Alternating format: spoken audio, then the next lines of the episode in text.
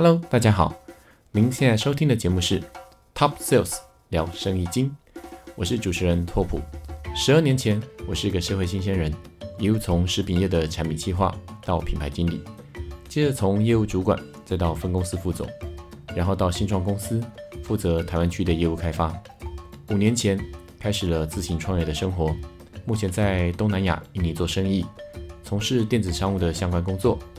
从商的一路上，认识了许多的职人与好友，所以在这个频道里，我们就来和各位 Top Sales 们好好聊聊各种五花八门的生意经。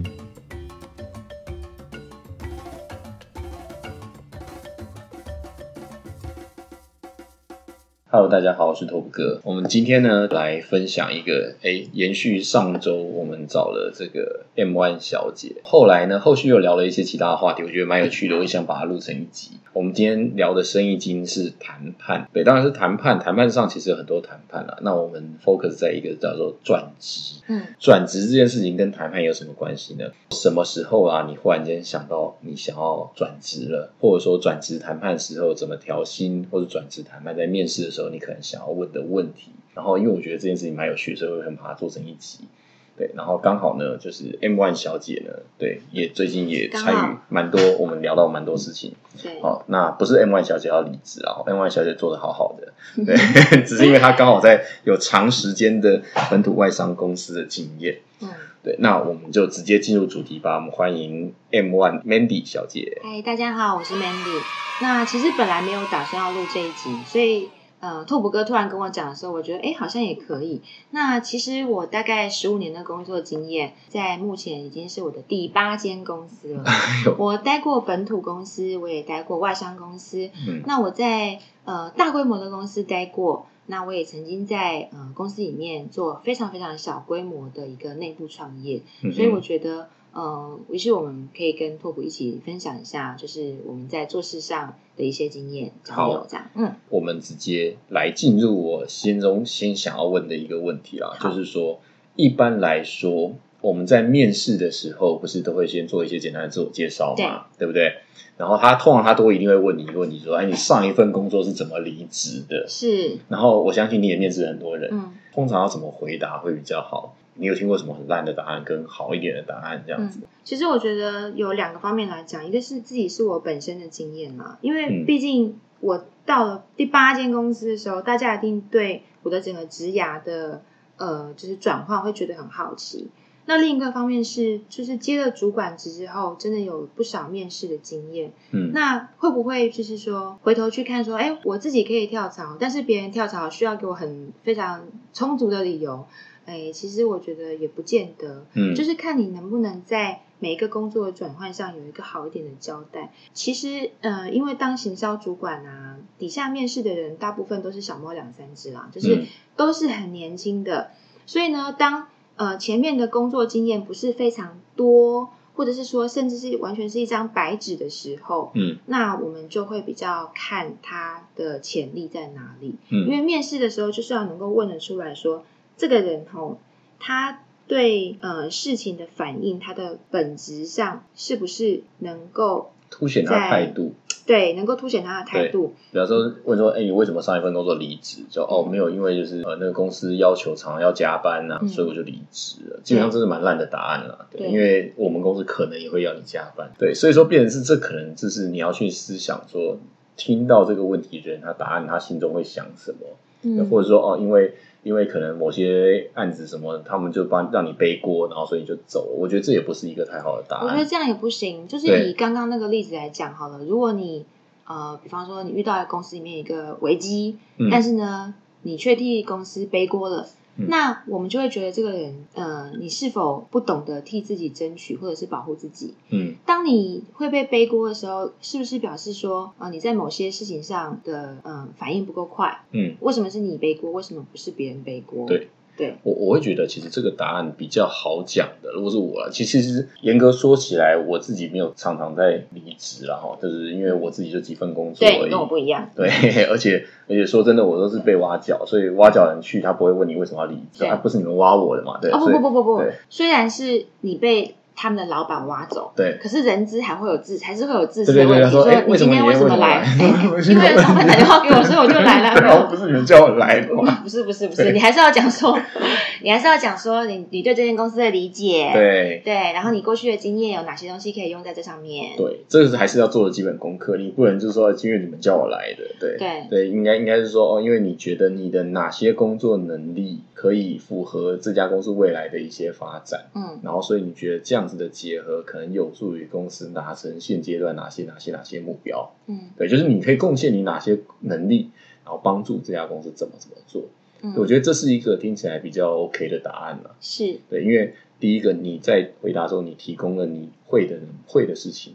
然后以及你又知道公司想要干嘛，当然这是很重要，因为你要先知道那家找你的公司他想要你去干嘛，是，或找你做个社群小编，然后之后可是你来你你会的东西跟那完全不同，那可能就很糟糕。就是你要先做点功课，这样子这是基本的。哎，其实常常发生在新鲜人身上的事情，就是当我们去问他说，呃，你对这间公司有什么了解的时候，他可能会觉得我进来了之后我就可以了解了，好，或者是说。呃，干干脆随便回答一下，说哦，我我就是吃你们家的什么什么产品长大的啊。对对，但是对于在哪里可以买得到呢？对，它的广告在讲什么呢？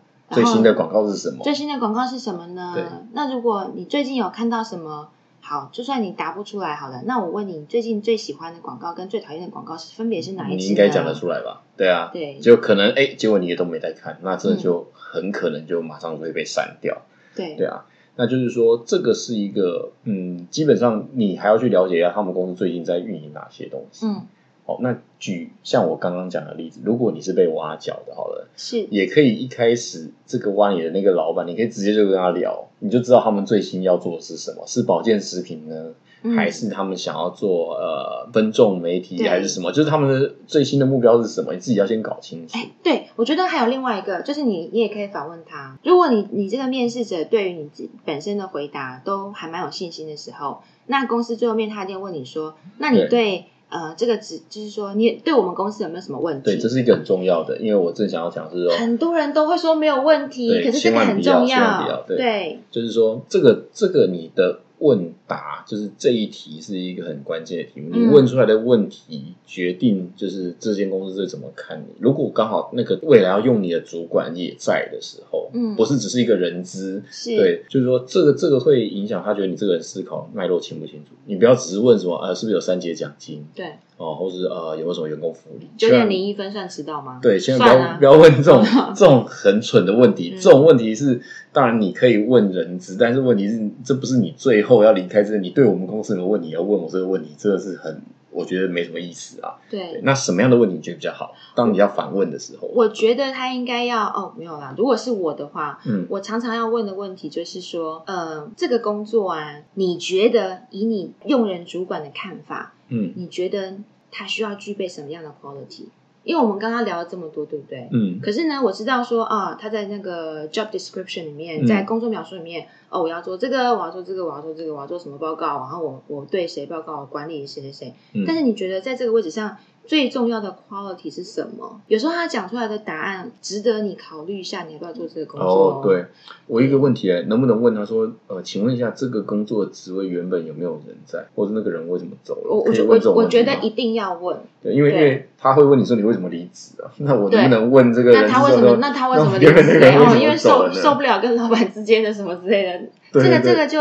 很值得去想哦，对，就是他跌倒的地方，你到底会不会再跌倒一次？对，会不会刚好你也？不会这些事情，或者是刚好这其实这其实是根本不合理的事情，然后可能未来会发生在你身上。虽然说你问的时候，你未必会达到百分之百诚实的答案，但是人都会有一个直觉啦。就是如果你在这个问题点上，当下你在跟一开始他讲话已经讲的不清楚，对他已经是这个状态了，那我保证期待未来他会给你更好的。你过之后，这个问题绝对会放大十倍，绝对。对对对对对。譬如说，像我之前曾经面试一个员工，然后。嗯，就是他在各方面的表现，就是其实也都很不错。那我觉得他是一个就是值得培养的人才。嗯，但是呢，就是在最后一关的时候，因为你可能会呃，就是希望他可以提出一个简单的 presentation，因为有时候，嗯，有时候在新鲜人他没有工作经验的时候，你想测试一会想要知道说，简单的对他的 output 是怎么样？嗯，那呃，这个新鲜人他有两个特点哈，嗯，他交了功课了，对，但是他在晚上大概呃两点钟的时候。嗯，啊，就是就是在你那个 due day 之前，但是它是一个凌晨两点的时候交这个功课，嗯然后还有再来是它的封面放了一个很可爱的卡通图案，然后是跟内容没有关系，嗯哼，好，这两个，那在后后来往后的工作经验上，我发现他确实是一个这样子的人，他这是这只是一个小地方，他的。Proposal 内容没有问题，他的 presentation 的表现也没有问题。你就说他的这个这个点，他其实以后就是常会，他就是这个晚上熬夜做这些东西。对对对，他会在最后一秒钟才交东西给主管，然后很喜欢带一点个人风格在。对，然后让主管 没有时间去修改你这个个人风格，没有时间去讨论这样。其实我觉得这个在很开端的时候，如果你我们觉得已经有一点怪怪了，那就是怪怪了，或者是说今天换的角色换一下，是我们去求职。那我今天公司一开始就好像有点对，在一开始的时候，我的经验就是。呃，我去一间听说很难进去的电子公司面试，那是我刚好在面试的前两天，我发高烧，然后我就是有快筛，然后并且得了某一种哎 A 流还是 B 流，反正就是一个很严重的，然后我几乎就爬不起来这样。对，然后呢，我就跟我就先打电话给对方，嗯，hiring 的公司，就说我我中了流感，那我其实我也担心。我会传染到同事，所以呢，我是不是能够更改我面试的时间？嗯哼，那他的回答让我觉得我们根本就不应该要去那边上班。嗯，那间公司本来也是业界是非常压力非常大的公司，这样。他回答就是说不能改时间，因为主管没有别的时间了。这是第一个，第二个是我希望你戴着口罩来面试。嗯，好，那如果之后你去上班，然后你遇到一些没有办法解决的呃一些困难的时候。它是可商量的吗？它它是不可商量的，所以我觉得像这样的就发现对，绝对不能去。就是说这件事情就变成是说，有时候你也可以从一些蛛丝马迹可以感觉出来这家公司的状况啊。嗯，对啊。然后一般来说，还有什么问题是在？在最后一关，或者因因为像我可能去工作，可能都是比较中高阶的主管，嗯，所以可能我们还会问的问题有呢，就是说，OK，在这个新的部门或者在这个部门里面，我可能要带哪些人，要要带几个人，或者说我要对谁报告，对，这个线你要自己搞清楚，还有他在。各个部门当中，他可能是什么样的角色？就是说，你要先搞清楚自己来干嘛的。对对，就是这个东西。当然，在你面试全部你已经讲了，我会做什么事情，我能提供给公司哪些帮助。没错。就后来他告诉我没有，你只是一个下面，所以你不用，你不用有这么多主导权在里面。是，你要自己搞清楚。那这个东西也帮你衡量你自己，说到底来这家公司的的一些未来你要干嘛这样。嗯，没错。然后还有就是，因为我们自己本身在谈工作的时候，其实。不只是我们选工作啊，工作也在选我们嘛。嗯，但是我们还是希望说，哎，我这个人的特性哈，我的优势跟要去的公司的优势，或是说他希望的目标，至少是 relevance，一定要有一些相关。对，所以我最后我还会问的问题跟大家分享，就是我会问说，那你对这个是新事业，或者是说呃公司跟这个部门。它长远的 long term 的远景是什么？对，最近我就看了我一个朋友许全写的一本书，推荐大家可以去看，叫做叫做别输在只知道努力哈。是，有机会我也可以请许全跨海，或者我回应你去访问他。哦，期待哦。对，那基本上它里面提到，就是我们还要加上在面试的时候加上一个市场概念。是。就是以前我们可能面试只是专注在可能就是薪水跟一些工作内容等等的，对有没有符合自己？但是但其实我们现在还要再加上市场所谓未来性。刚刚你讲到这间公司未来的发展，对有没有符合你所知的潮流？是，假如这间公司未来的发展其实是看起来是夕阳，对，然后之后你就可以可预见的，你未来五年甚至十年，也也许你不是那么快转职，对，也许五年之内。你可能就是待在一个没有太大发展前景的。如果你还是一个年轻人的话，你会比较希望他未来其实是有很大的调整的机会，你们才可以共同成长。对，就是因为然后在这间公司的一些成长的东西，才会变成说你有没有可能未来成为你去找下一间公司的说故事的能力。对，鱼帮水，水帮鱼。对对对对，你如果成功让取一些商品、一些新的服务，在未来别人公司找你的时候，这些东西能不能成为你求职上的一个亮点？是。有时候我们在面试别人的时候，听不到人家量化的结果。啊，怎么说？好比说，哎，你来讲了半天，你做了哪些事情？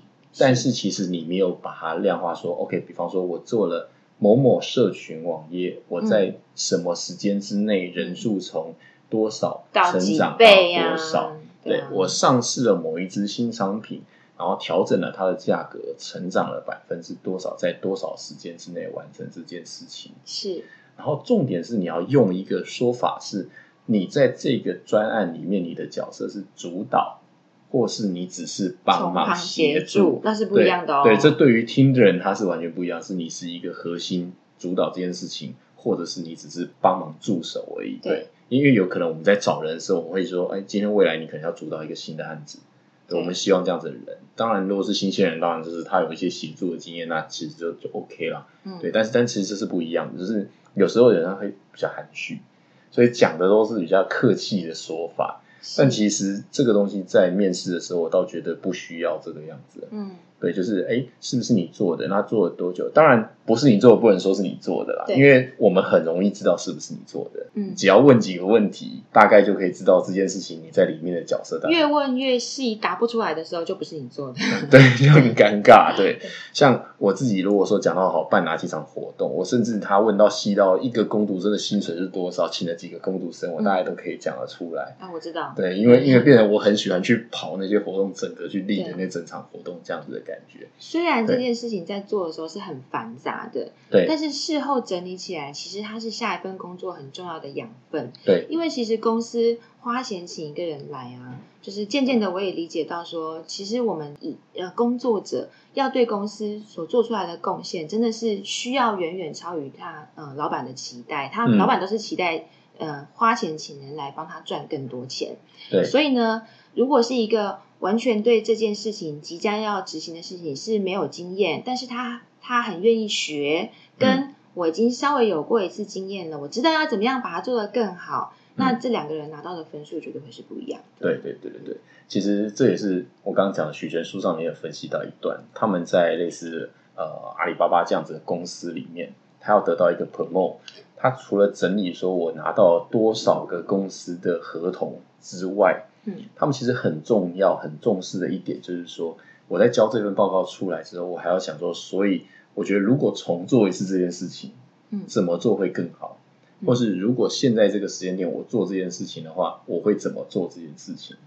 你必须加上这个东西，这是他们这种阿里巴巴这种大公司里面很要求的一块。那当然，这件事情也可以内化成我们平常在每份工作里面，我们都要去做完一个 case 之后，也许公司不会去检讨你。嗯但你自己要去想说，如果再做一次，是不是假设我办一个活动，摊位少一点，或者说活动什么东西在哪里调整，动线调整一下，也许会更好。是，都会成为你每一个实战后的一个心得。我觉得这个很重要。这很重要，因为公司就不用再帮你缴这种学费了，因为做错事的学费真的是最高的。可其实很好玩，有时候公司也没老师教你，知道吗？嗯，对，有时候公司其实是没有老师的，很多东西都是你自己学，学完之后你自己的心得。不过，因为这一集的主题是谈判，对谈判嘛，所以其实我觉得在谈判的时候，姿态也很重要。嗯因为呃，我们在谈判的时候，本来我们的对手，嗯，可能不是跟你平起平坐的，嗯，他就是一个你的将来的主管，所以他看你的时候，就有时候有要小心一点的部分，就是我之前曾经有一次遭遇，就是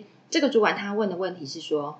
好，你做这个 campaign 呢？你觉得哪一个 campaign 是呃不成功？不成功的原因是什么？嗯，那你之后要怎么去把它变成一个更棒的的一个一个一个 project？就是怎怎么样把它做得更好？就像你刚刚讲到的问题，对，那我就很老实的回答啦。我就觉得说，哦，当时的条件呢有哪些哪些哪些，然后我们解决了什么？可是有什么什么限制？所以下一次呢，如果能够有什么样子的。呃呃，调整的话，那我们可能可以拿到更好的绩效等等。嗯，那后来我没有拿到那份工作。嗯，但是呢，因为我还蛮好奇的，我平常就去问说为什么，我还是会想要知道为什么我没有拿到。结果那个答案其实让我很吃惊。他说：“你的 professional skill 就是呃你的专业能力是好的，嗯，可是呢，你看不起你自己的公司跟你的老板，然后这件事情我真的吓很大一跳，就是我觉得我当时在讲这些话的时候，我只是为了厘清呃困境在哪边，嗯哼，我并没有对现在的公司或现在老板有不满。甚至他们也不是我离职的原因，就是我不是因为这样子，所以我才想要离开那个环境，都不是。但是我当你在抱着一个很很平和的心态在看分享这件事情的时候，你自己要小心一下，你要很小心你的措辞。他可能会觉得说，哎，比方说，当时如果呃面对就是说有一个单位他没有把这个工作执行好，但是你可能要修饰一下你这个说法，嗯，那不要让面试的人觉得说。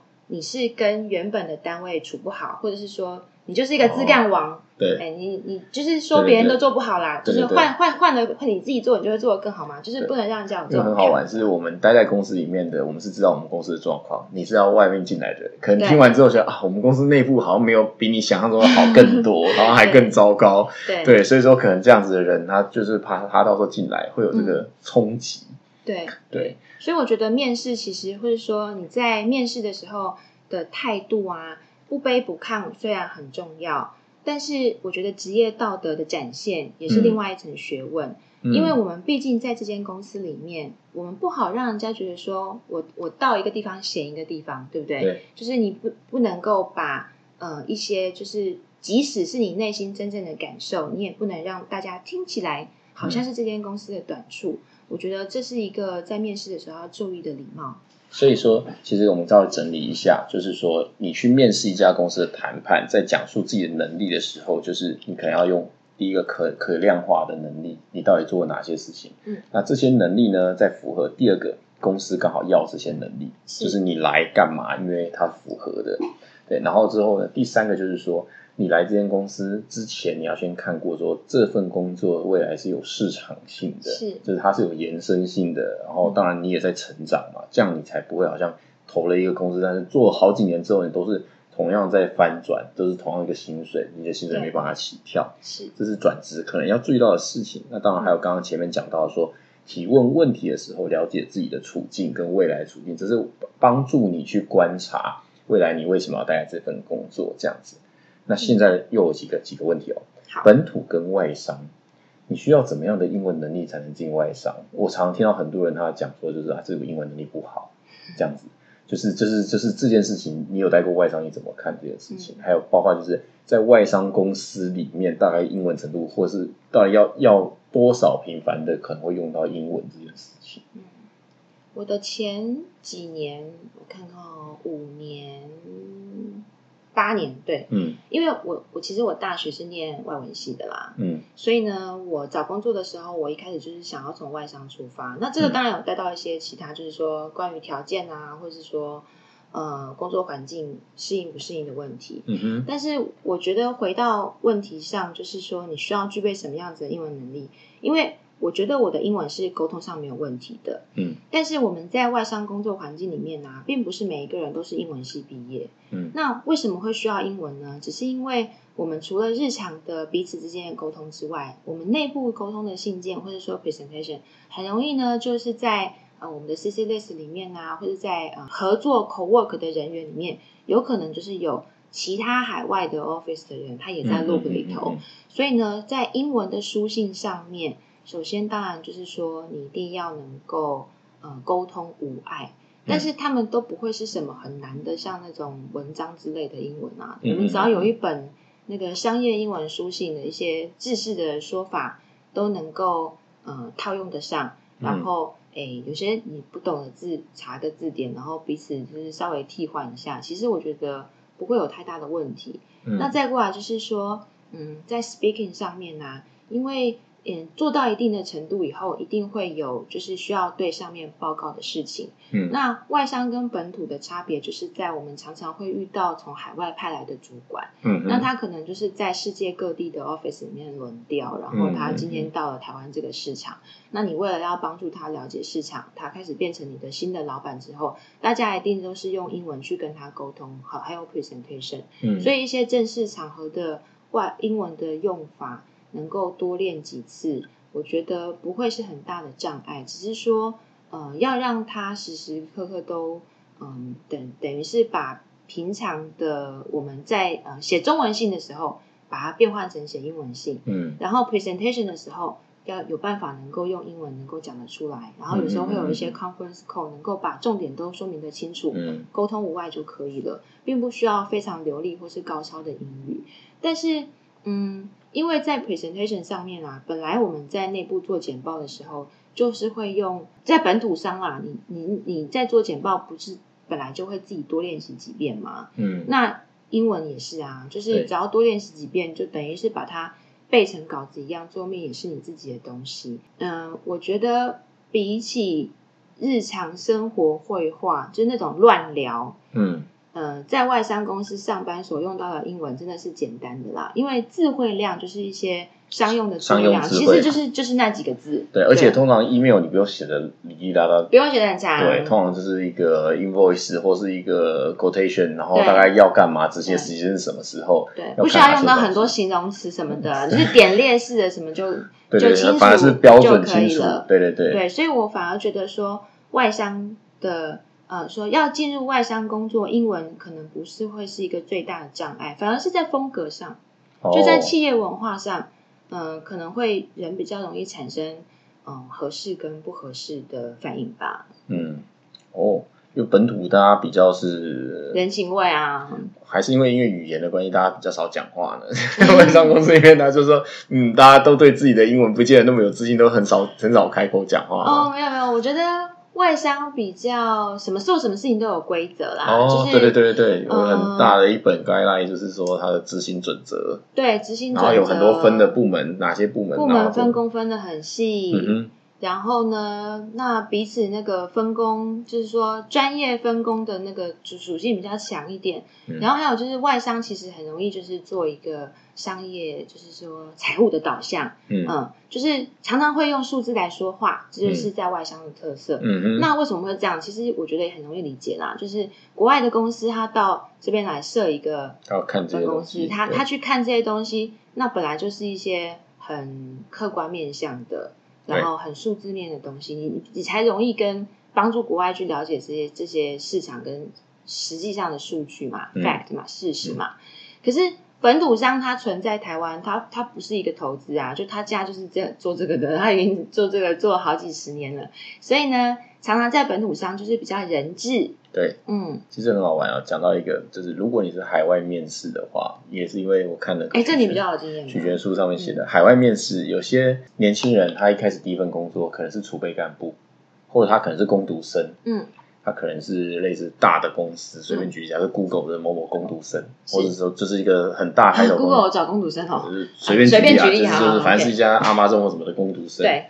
那他觉得他写写在履历要去投海外公司的时候，他会觉得很害怕，说啊我只是个工工读生而已，我只是个储备干部。嗯，但其实这个中间呢，有个点就是海外公司其实在看这些东西的时候，他不会太管你是工读生或是月聘。为什么嘞？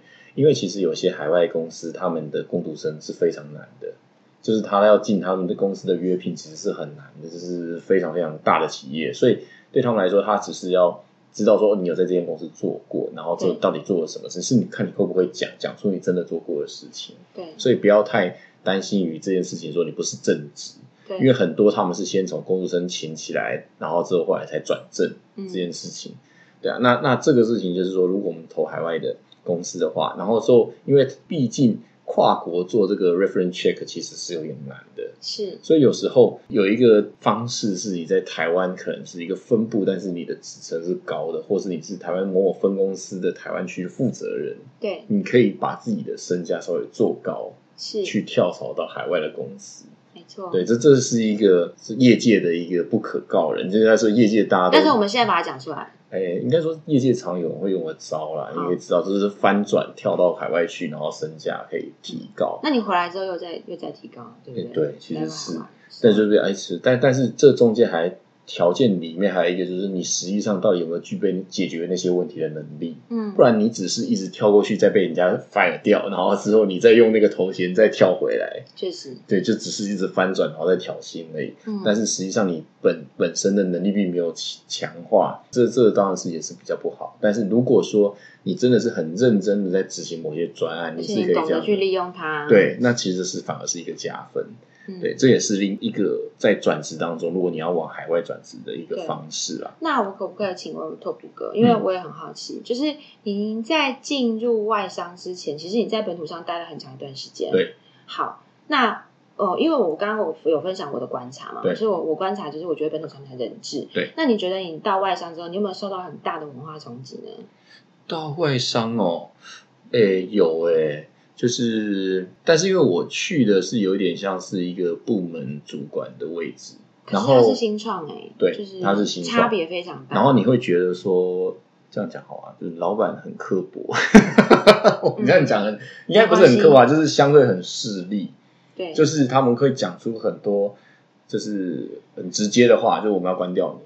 或者说你哪哪些 KPI 没达到就不行，这样子就是就是我们就会缩减某些某些费用，直接就是让你很难做这样，就是会给你这种威胁。OK OK，好，因为我们刚刚讲到要修饰，所以呢，就是外商的老板他可能比较就事论事，直接，对不对？因为可能他觉得这也不是你的第一种语言，所以我就不必去修饰我的语气。OK，就是我该怎么做就怎么做，你就是要达到多少这样子。对对啊。应该是这样讲啊，就是我跟你签了合约，你就是我的兵就对了，我不太会去管你说你上班多少小时，但是你任务就是要达成这样子，有点这样子的感觉。对对，那那那当然，你说哦劳基法什么东西的，其实其实呃，好像你可以主张这件事情，但是对我们那种新创公司来说，是有一点像是你就是 all in 进去做，不想要用这么强烈的字，就是中文去讲说啊，他很刻薄什么。其实大家其实都知道，嗯，外商的主管对于。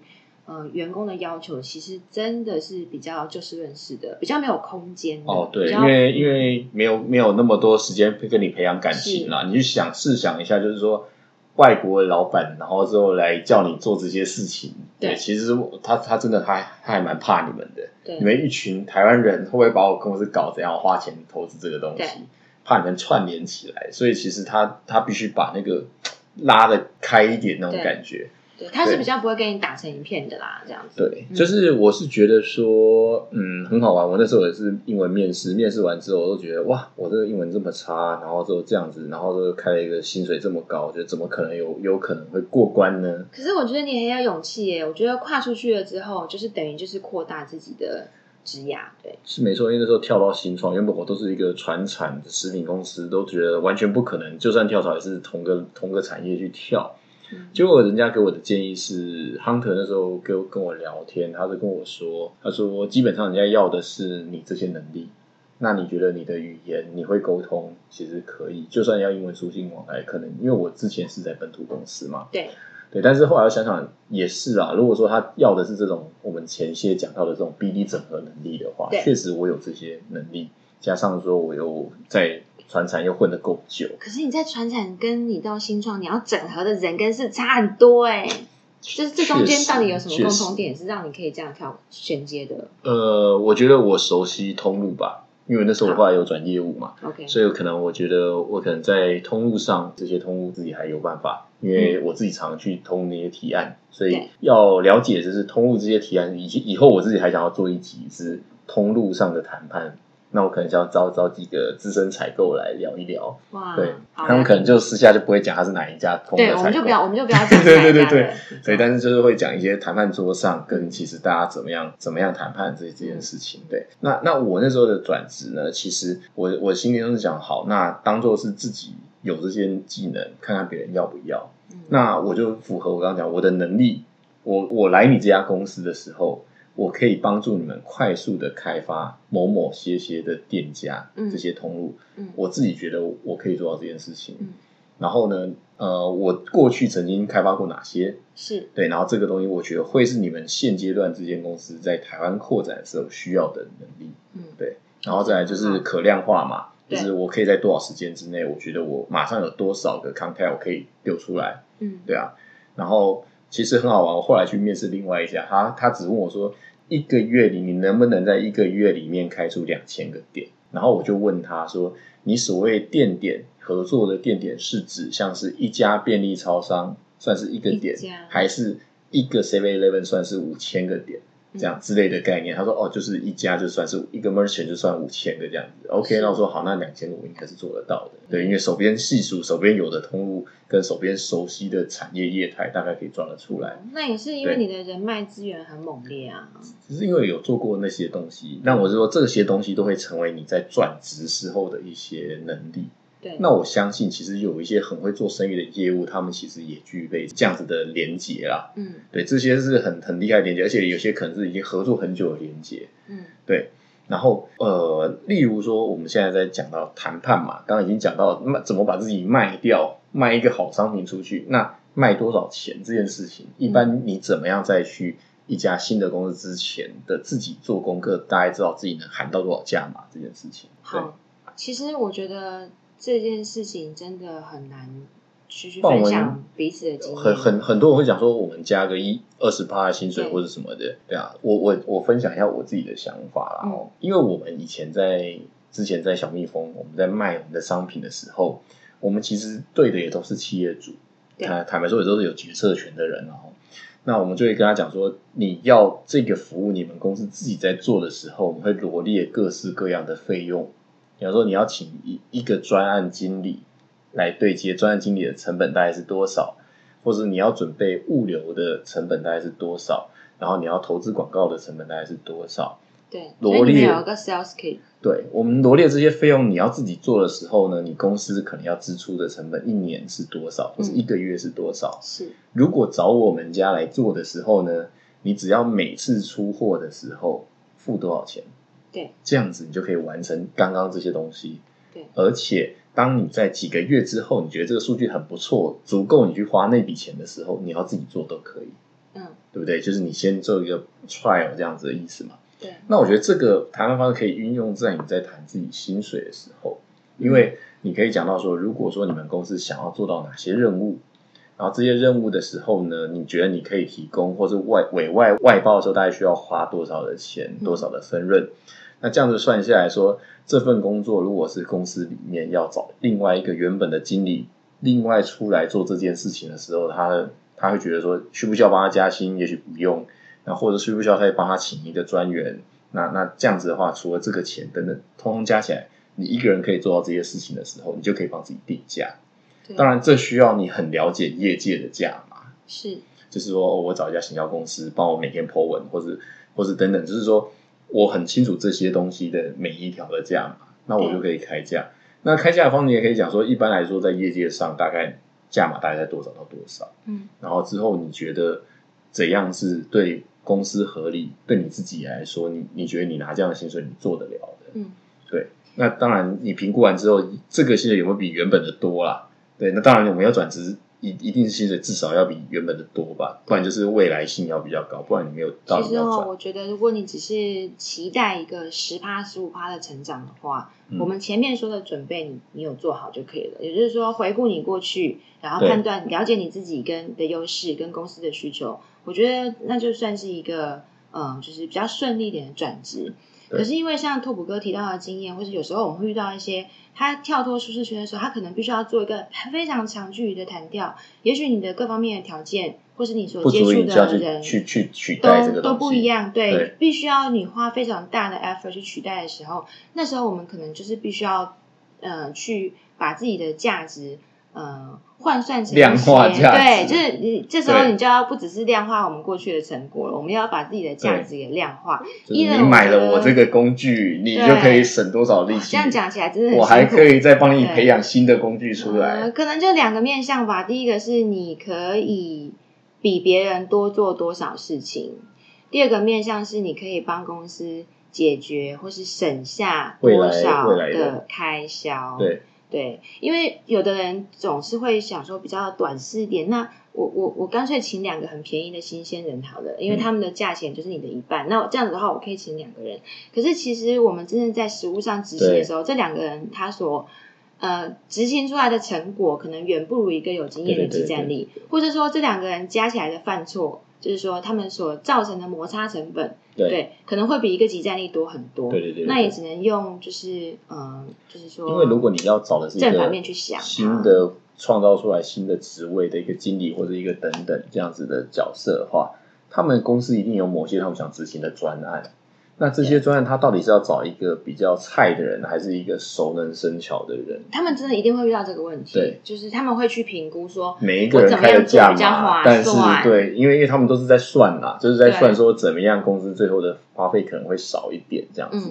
所以你要在你既然已经知道这件事情，就像你在买东西一样，这就是一个谈判。你在买东西啊，你要买到一台冰箱。看起来 size 小，容积又大，然后效率又好的冰箱，嗯，就是他就在买一个员工，所以说你怎么样告诉他说，我还有什么附加价值，买我送什么，然后我还有送很多我的连接，我的通路，然后另外呢，就是说我还有售后服务，我还可以再帮你带新人等等的这样。但是不要讲太满，或者说超过你的能力范围，因为对，我觉得我的经验啦是。你面试要拿到一个很漂亮的 offer 跟 package 很容易，嗯，但是你要在一个职位上真的 survive 到，就是说你帮公司解决的问题，然后你突破很多瓶颈，然后就是说真的是能够在一个公司你深耕一个领域，形成一个山头，这件事情其实是非常非常难的。对，因为后面那一段有些你不可控的部分。对，而且人生其实也有很多不可控的遭遇啊，就是有时候如果万一你结婚了，对，你你你生小孩了。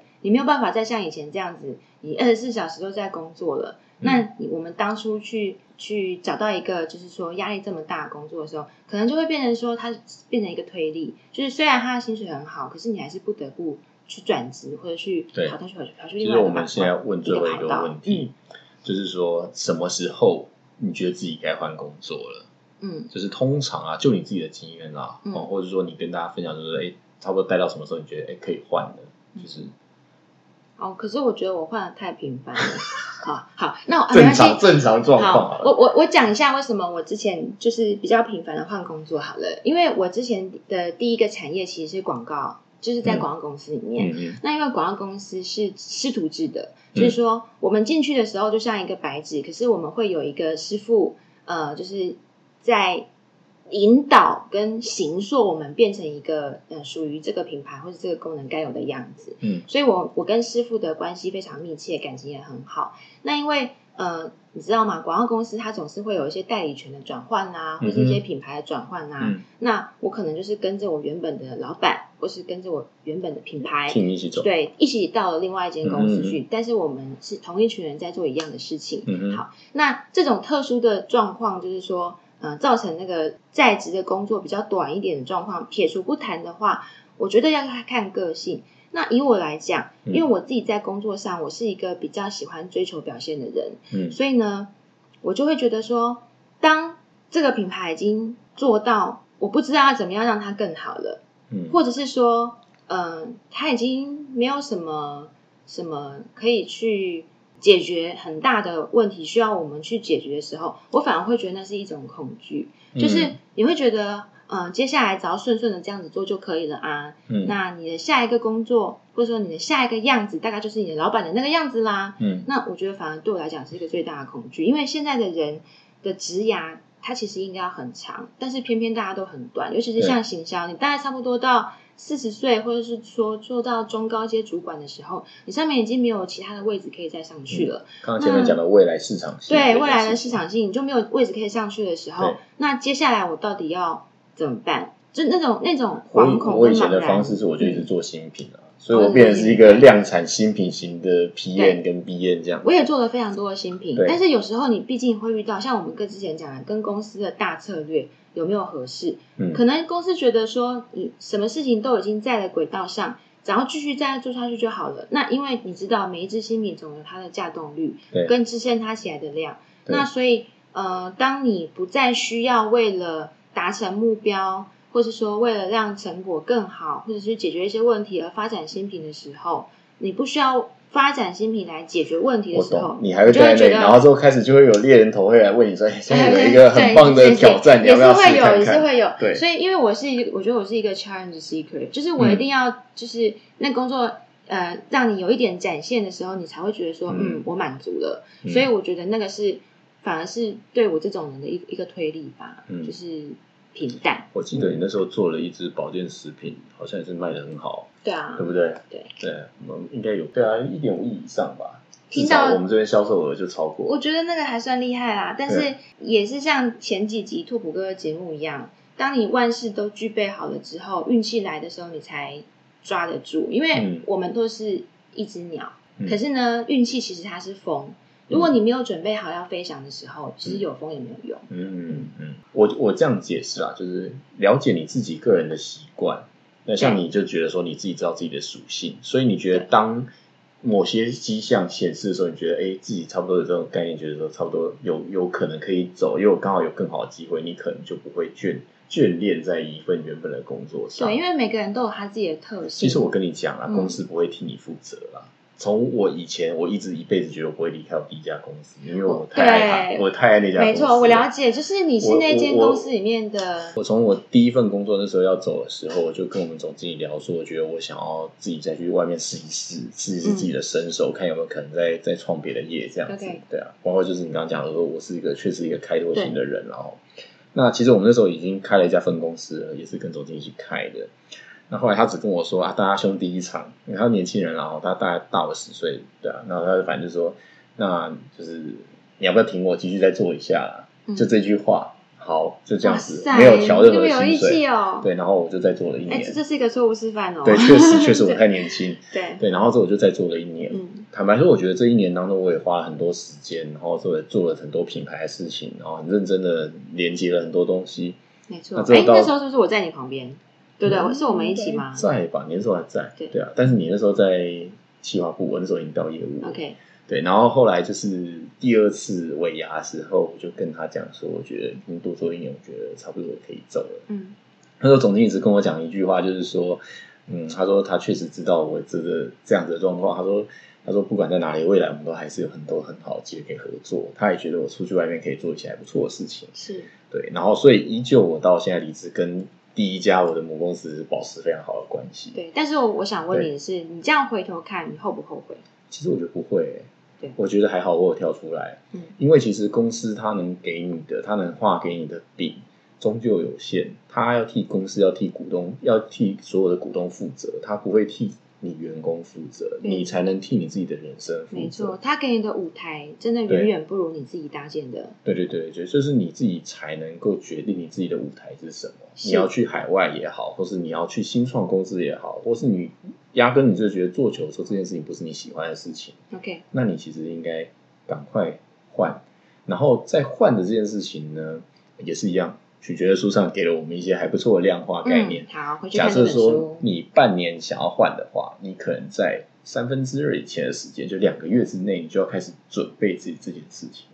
就是你要，你就是你自己设定一年要换工作，你可能在四个月就做这件事。对，因为有些事情你是在在位置上，你你就要开始调整。对对对对对对就是说这个这个东西，就是说他给了一个你要做一套计划。那当然计划的内容，我就真不爆雷了。大家真的可以去买那本书，才上市短短几个月已经三刷了。这本书叫做《别输在只知道努力》。对，那我这这个这集这集 podcast 就来 hashtag 他好了，对，帮他帮他破一下他这本书这样。